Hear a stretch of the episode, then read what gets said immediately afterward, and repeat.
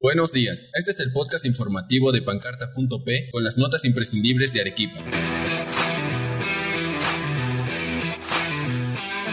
Agricultores de Arequipa anuncian paro ante incumplimiento del gobierno. Intercambio vial bicentenario no se entregará en diciembre, según Omar Candia. Solo 13 municipios de Arequipa tienen una demuna acreditada, según Defensoría. Kenji Fujimori es condenado a cuatro años y seis meses de prisión efectiva exigen regularización de planillas del sector educación.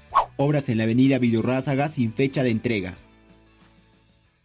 A continuación, escucharemos el desarrollo de las noticias imprescindibles para Arequipa. Agricultores de Arequipa anuncian un paro regional para este 23 y 24 de noviembre. La protesta se da en medio de una gran sequía que perjudicaría a más de 3.000 hectáreas de cultivos de papa, ajo, tomate y otros. Las más de 26 juntas de usuarios de las diversas cuencas de Arequipa se manifestarán pacíficamente exigiendo mejoras en el sector. Esto a causa de la mala gestión del Ejecutivo y el poco desarrollo efectuado en la gestión del agua y su distribución.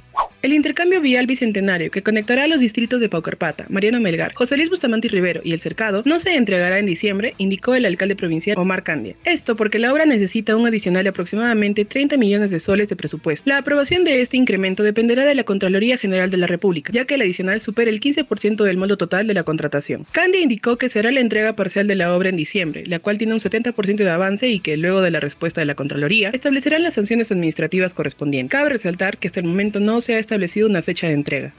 De los 29 distritos que conforman la provincia de Arequipa, solo 13 tienen las defensorías municipales del niño y del adolescente debidamente acreditadas, según un informe realizado por la Defensoría del Pueblo. El resto de ellas no están validadas o no tienen este servicio. Cabe resaltar que ese aval les permite estar dotados de recursos para intervenir con antelación a un proceso judicial. Estas instituciones tienen como finalidad promover, proteger los derechos de las niñas, niños y adolescentes y por extensión a sus familias. Además, intervienen en situaciones de conflicto dentro de los hogares. Según el defensor Ángel Manrique, los ediles habrían justificado la falta de los centros a causa de la pandemia y la falta de recursos presupuestales. Ante ello, la Defensoría exhorta a las nuevas autoridades electas implementar estos servicios de prevención en sus jurisdicciones.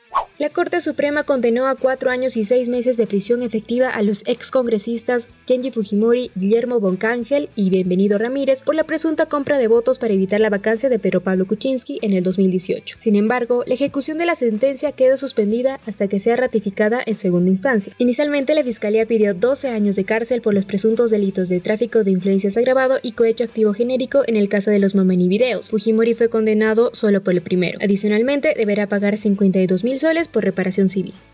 La Federación Nacional de Trabajadores Administrativos del Sector Educación De Arequipa protestó por la regularización de las planillas en la UGEL Arequipa Norte. De acuerdo a la secretaria regional del gremio, Elizabeth Pérez Zúñiga, cerca de 2.800 trabajadores, entre nombrados y contratados, reciben una remuneración menor al mínimo vital de 1.025 soles. Pérez aseguró que los directores de las UGELes son los responsables del pago irrisorio e indicó que, en caso no respondan sus demandas en los próximos 10 días, convocarán a una huelga regional.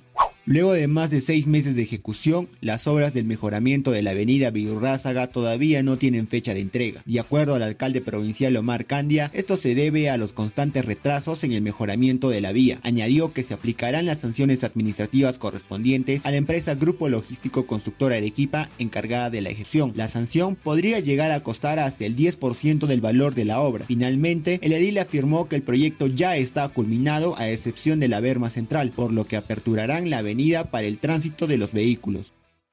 Y ahora vamos con las efemérides. Un día como hoy, en 1532, Atahualpa es apresado por los españoles en Cajamarca. El Inca ofrece por su rescate dos cuartos llenos de plata y uno de oro hasta la altura de su mano. En 1621, la iglesia adopta el primero de enero como comienzo oficial del año, hasta ese entonces marzo era el primer mes. En 1960, el doctor José Luis Bustamante Rivero, expresidente del Perú, es elegido miembro de la Corte Internacional de Justicia de la Haya. Asimismo, hoy se conmemora el Día Internacional de la Tolerancia. Este es el tiempo en Arequipa para hoy. En Arequipa tendremos el cielo despejado con intervalos nubosos durante el día y no se esperan precipitaciones para hoy. La temperatura máxima será de 23 grados y la mínima de 2. Durante el día se esperan ráfagas de viento con una intensidad de 16 km por hora. Gracias por escucharnos. No olvides que tenemos en circulación nuestra última crónica, La pasión de un bibliotecario. Esto por conmemorarse su día. Nos reencontramos mañana. Somos pancarta.p, periodistas haciendo su trabajo.